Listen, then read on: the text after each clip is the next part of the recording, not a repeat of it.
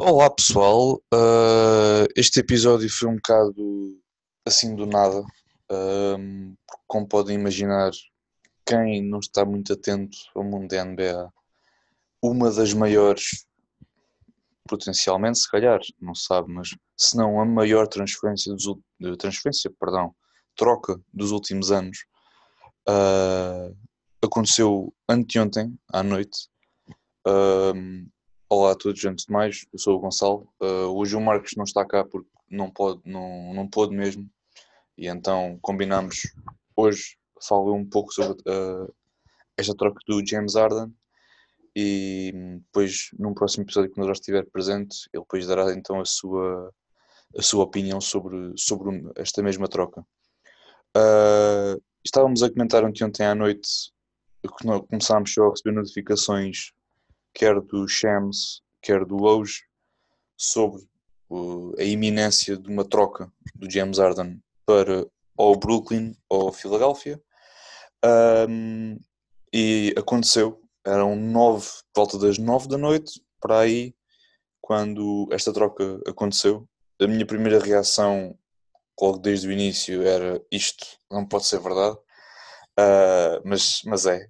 Um, a troca, de um modo geral, uh, foi composta pelo seguinte: os Brooklyn Nets uh, ficam, obviamente, com o James Harden. Uh, no entanto, inicialmente para os Rockets foi o Caris Levert, o Dante Exum, o Rodion Skarooks, três rondas de primeiro, três rondas de primeira, primeira ronda, vá, assim é que é, peço desculpa. Uh, três picos de primeira ronda, assim é que é, peço imensa desculpa. Uma pick do draft de Milwaukee que veio dos Cleveland Cavaliers, que também entraram nesta, nesta troca, e quatro pick swaps de Brooklyn de 2021, 2023, 2025 e 2027. E aquelas três primeiras rondas, três, três picks de primeira ronda dos Brooklyn era, são de 2022, 2024 e 2026.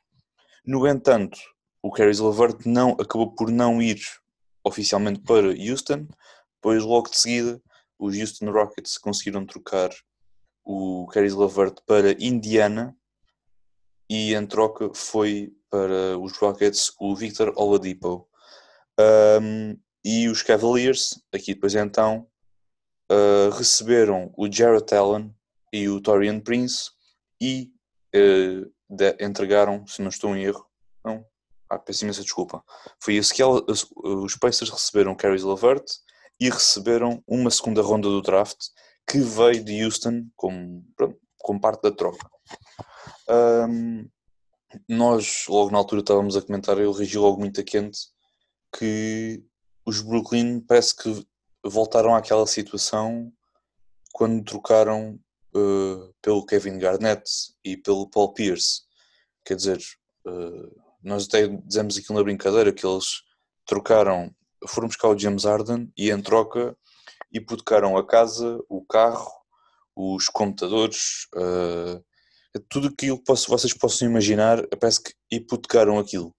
Um, ao início assim a quente pareceu um movimento de uma troca estúpida, mas obviamente temos de ser completamente honestos, não podemos estar aqui com, com rodeios. Brooklyn quer ganhar agora uh, e com o plantel que tinha, tinha uma boa hipótese de o fazer, mas agora tem uma hipótese ainda maior. Uh, quando tens um, já tens um, James, um Kyrie e um KD e juntas um James Harden, isto das duas uma, ou ganhas um campeonato ou ganhas um campeonato. Não há aqui uh, volta a dar, ou ganhas ou ganhas. Um, eu acho que também, também já tenho ouvido esta opinião de muitas, muitas pessoas e de muitos podcasts que eu também faço questão de ouvir. Um, e eu ouvi hoje, por exemplo, no, no podcast Bola no Ar, a Bola ao Ar, se não estou erro, peço desculpa, uh, que eles estavam a dizer que isto foi, certo, pode ter sido também, de certa forma, uma maneira de Brooklyn uh, se precaver de toda aquela situação uh, em torno do Kyrie.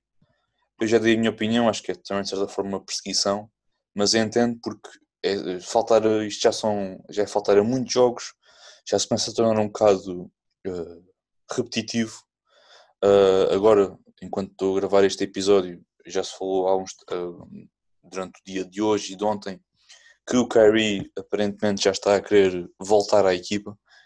Uh, mas sinto que esta situação do James, deles terem trocado pelo James Harden foi para se conseguirem precaver de uma possível, quer seja uma retirada, quer seja o que quer que seja que os, que, que os Brooklyn Nets possam fazer com o Kyrie.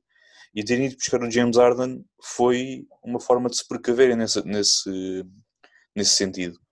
Uh, sinto que eles também uh, abdicaram de muitas peças que, não sendo fundamentais, mas eram peças interessantes, que, que parecia que não, mas tornavam o banco dos Brooklyn Nets muito, muito, muito bom mesmo. Para mim, o melhor banco do, da NBA. Uh, mas também sinto que também foi não só de mérito dos Brooklyn Nets, mas sinto que foi mais mérito dos Houston Rockets, porque eles sabiam que o James Harden queria ir para Brooklyn, já era muito, muito falado desde o início da época. Uh, ele, obviamente, considerava-se uh, Filadélfia, uh, Boston também se falou, os Raptors também. Uh, quer dizer, de uma panóplia de, de, de, franchises, de franquias que pretendiam o, o James Harden, mas o James Harden sempre disse que queria ir para aquela equipa. E de um modo geral, quando és uma, um, um, grande jogador, dos melhores jogadores da NBA, hoje em dia, se tu dizes eu quero ir para aquela equipa, 99,99% das vezes eles acabam naquela equipa que queriam. Uh, mas como estava a dizer, sinto que foi muito mérito dos Houston porque conseguiram uh, esticar uh, aquele, este negócio ao seu, ao seu expoente máximo. Ou seja, conseguiram uh, ir buscar um Oladipo, pronto, via Crazy Lovert, conseguiram ir buscar um Caruks, uh, o Dante Exxon que foi do estava em Cleveland, mas, uma, mas mais pelo facto de terem, terem dos Brooklyn terem, terem abdicado de tantas peças que parecendo que não eram peças interessantes e que os poderiam ajudar no seu objetivo. Um, com isto tudo, eu sinto que, um, que os Brooklyn Nets a curto prazo, a curto, curto prazo, vencem esta troca, mas no médio e longo prazo, os fãs dos Brooklyn Nets acho que podem esperar um período de como aquele na altura, depois com a questão do, do Kevin Garnett e do Paul Pierce, que depois de eles terem reformado, ou depois de eles terem saído, eles foram uma franquia que ficou muito, muito, muito em baixo mesmo. Uh, não sei se chegou a ter o pior recorde da NBA, mas andou lá perto. E eu sinto que isso pode acontecer quando estes três, de, este, este Big Three de, de Brooklyn uh, se reformar ou simplesmente se sair de, de Brooklyn. Um, mas é tal questão, eles querem ganhar agora.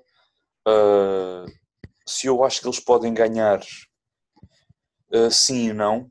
Uh, sim, porque é, é muito, vai ser muito complicado tomar conta destes três. Obviamente, muita gente fala que do, dos colegas de equipa que o, que o, Kevin Durant já teve, obviamente que muita gente compara este, estes três aos três do Golden State, do Steph Curry, do Clay Thompson e do KD, mas eu, na minha opinião, não concordo, porque o Curry, o Steph Curry precisava de ter a bola, mas não se importava de não ter a bola. E ali via-se muito espírito de sacrifício, quer por parte do Clay, que foi o que mais se sacrificou, quer por parte do, do, do Steph, porque também conseguia jogar uh, sem bola, simplesmente estar ali a correr no, no perímetro de um lado para o outro à procura de um espaço aberto para mandar. E houve ali muito espírito de sacrifício e aquilo resultou mesmo por isso, porque eram três jogadores que eles os três tinham potencial para. Têm, tinham e têm potencial para serem dos melhores jogadores da NBA, mas sacrificaram-se uns pelos outros pelo bem maior, que neste caso era ganhar um campeonato. E foi isso que aconteceu durante dois anos seguidos. Um, e eu acho que nesta situação, eu acho que este, estes três de, de Brooklyn podem uh, ganhar um campeonato mas eu estou curioso para saber como é que isto vai funcionar nos playoffs. não em termos de jogo jogado, mas em termos dos jogadores em si. Porque o Kyrie, nós sabemos que ele, na temporada regular e playoffs, um modo geral, tem aparecido. Assim, uns anos melhor, uns anos pior. Uh, o Kevin Durant, é pá, aquilo, o homem a, a, dormir faz 27 pontos a brincar, a dormir. Imaginemos se ele tiver 100%, que isto ele voltou da lesão, mas parece o mesmo Kevin Durant que esteve em 2018, em 2019, uh, pronto, agora este, durante este ano, quase todo 2020. Um, mas estou curioso para saber nos playoffs, porque eu, na minha opinião, sinto que pode haver algumas equipas que consigam uh, fazer frente defensivamente, obviamente, consigam fazer frente defensivamente a esta equipa. Um, consigo pensar numa equipa como os Philadelphia, um, que pronto, obviamente tem o Joel Embiid, que está a jogar muito, muito bem, uh, e ali no, no, na zona do garrafão ninguém consegue do mal, entre aspas, uh, e, e, ele não deixa que ninguém o jogue melhor do que ele, de certa forma, naquela posição. Uh, tem um Ben Simmons, tem um Tobias Harris, tem um Danny Green também, que é um bom defesa, é um bom 3D Uh, tem o Tobias Harris, por exemplo, que não é um grande defesa, mas defende bem. Não é aquele defesa que, que enche as medidas, mas defende. Uh, e depois tem algumas peças no banco, como o Matias Taibul, que está tentado a jogar bem, o Shake Milton, que vindo do banco está a jogar muitíssimo bem, muitíssimo bem mesmo. E acho que esta equipa consegue fazer frente, defensivamente, consegue fazer frente a, esta, a estes três.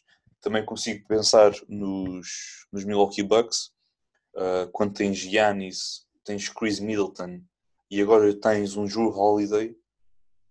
Quer dizer, o Giannis já é um excelente defesa porque ele consegue guardar, todo, consegue defender todas as posições do, do campo.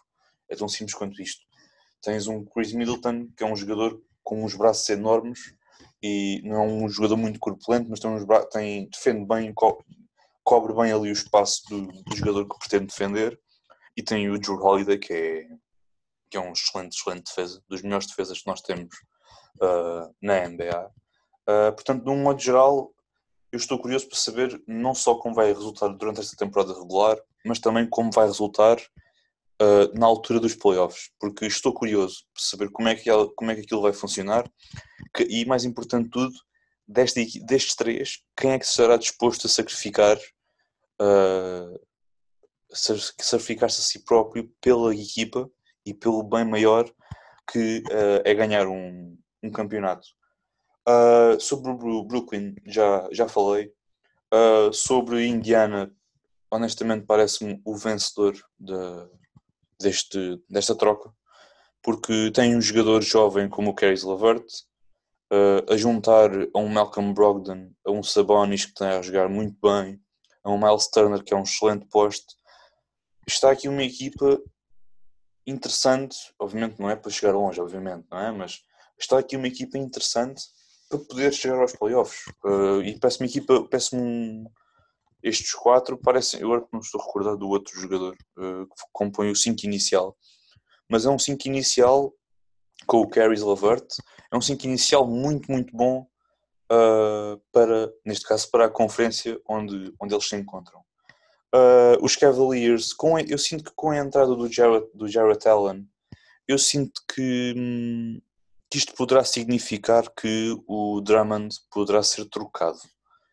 Uh, eu digo isto porque eu não, não achava muito bem se o Jarrett Allen fosse, não digo encostado, mas que basicamente ficasse no banco a ver o Drummond jogar e fosse entrando de vez em quando.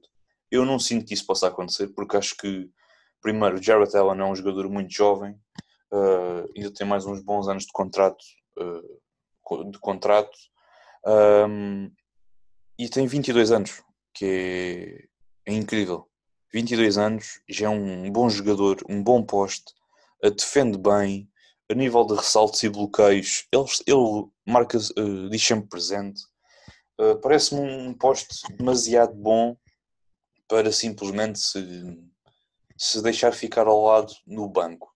Eu acho que eles deveriam, os Cavaliers neste caso, para quererem sair um pouco daquela, daquela sombra que é a questão do LeBron ter lá estado e depois quando eles saíram, eles nunca conseguiram recuperar muito bem, que era de, a quando da, primeira, da chegada do LeBron pela primeira vez a Cleveland, quer a quando da saída dele em 2018, eles parece que nunca conseguiram recuperar desse, desse, dessa saída. E eu acho que com o Jarrett Allen e com o Darius Garland e o Colin Sexton, eu sinto que poderão já começar aqui, a partir destes, destes três, a começar a construir uma equipa à volta uh, destes três jogadores, porque são jogadores jovens, são bons jogadores, têm um bom potencial, uh, ainda, podem crescer, ainda se podem desenvolver e crescer muito, muito mais. E eu acho que, que a partir daqui podem fazer alguma coisa interessante, uh, mas veremos.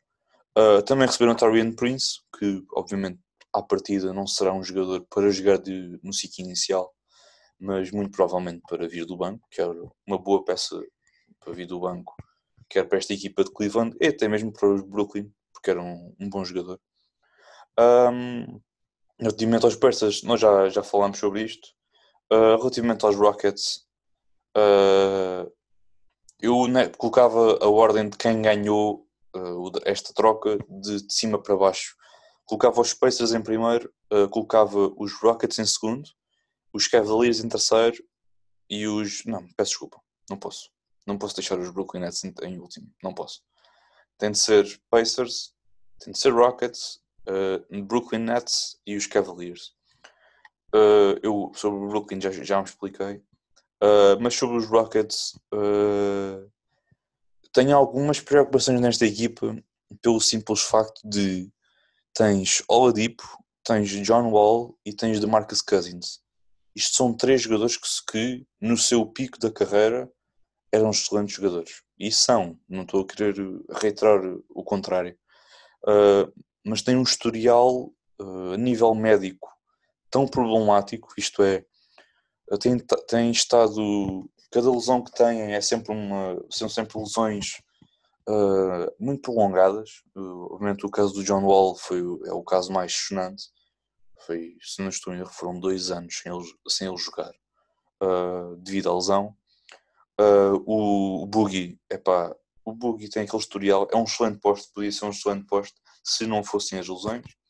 E depois tens o Oladipo, que veio daquela lesão no, no joelho e que tem vindo a recuperar bem, mas é um jogador que aquilo a qualquer momento, pode, se só tiver mais alguma lesão, poderá ser algo problemático. Só neste aspecto eu tinha algumas dúvidas relativamente a esta, aos Rockets, neste caso, aos jogadores que têm. Uh, mas eles basicamente foi um pouco como os Clippers quando foram buscar o Paul George. Eles têm o futuro de Brooklyn uh, até 2027 com, com eles. Quer dizer, é, e, o pior, e o pior, salvo seja, estas, todas estas rondas de todas estas picos de primeira ronda e estas pick swaps, isto é tudo uh, unprotected. Isto é, se os Brooklyn, em, por exemplo, em 2025, vamos imaginar, tiver o pior recorde da NBA e quando for feito o, o, sorteio para ver quem é que fica em primeiro para escolher no draft, Brooklyn pode aparecer lá, mas é os Rockets que vão escolher porque os Rockets poderão imediatamente uh, invocar essa, essa troca de, de primeiras rondas e pronto, é uma situação complicada. Obviamente que é, é, é difícil saber quem é que quem é que estas rondas, quem é que estes picos no draft poderão dar, porque não sabemos se poderá vir de lá o próximo grande jogador da NBA ou se poderá vir lá apenas um jogador bonzinho. Isto é, é o bom e o mau nas questões das, das picos do, do draft.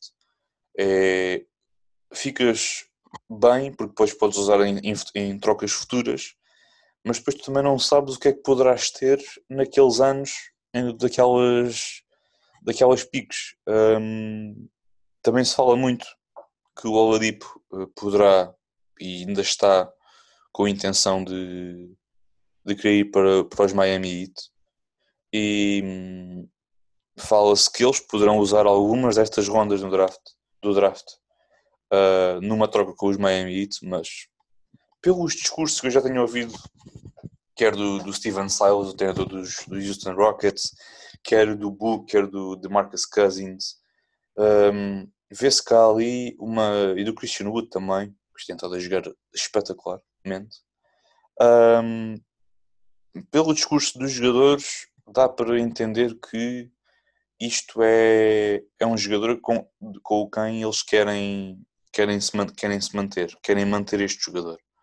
Um, se é esta época e mais algumas, se é só esta época e depois logo se vê, eu não sei, não, eu não estou lá, uh, mas sinto que eles poderão ficar com ele até o fim desta época e depois daí para a frente na próxima off-season eles um, eles depois poderão, poderão decidir o que é que querem fazer com o Oladipo um, e acho que era tudo. Uh, foi só um, um episódio muito muito rápido relativamente a toda esta questão do, da troca com o James Harden.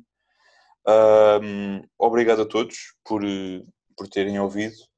Isto foi um episódio muito curtinho. Uh, não dá para falar assim muito mais destas questões, porque isto era algo que nós era, era suposto falarmos logo no dia em que a troca se sucedeu, mas por falta de disponibilidade, quer minha na altura, quer do, quer do Marcos, uh, não conseguimos não conseguimos realmente gravar um episódio especial sobre esta troca em si.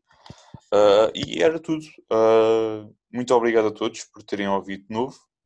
Uh, obrigado pelo apoio que têm demonstrado ao longo dos, dos, dos, episódios que têm saído ao longo do tempo, sim é que é. Obrigado a todos. Qualquer coisa que queiram sugerir, algum tema que queiram que queiram que, gostassem que nós falássemos, digam. Nós estamos à, nós estamos nas redes sociais, estão à vontade, podem falar connosco, um, podem sugerir temas que para nós, eu e o Marcos, podermos falar durante o, os episódios. E, e, é isso. Uh, obrigado a todos por terem ouvido e até breve.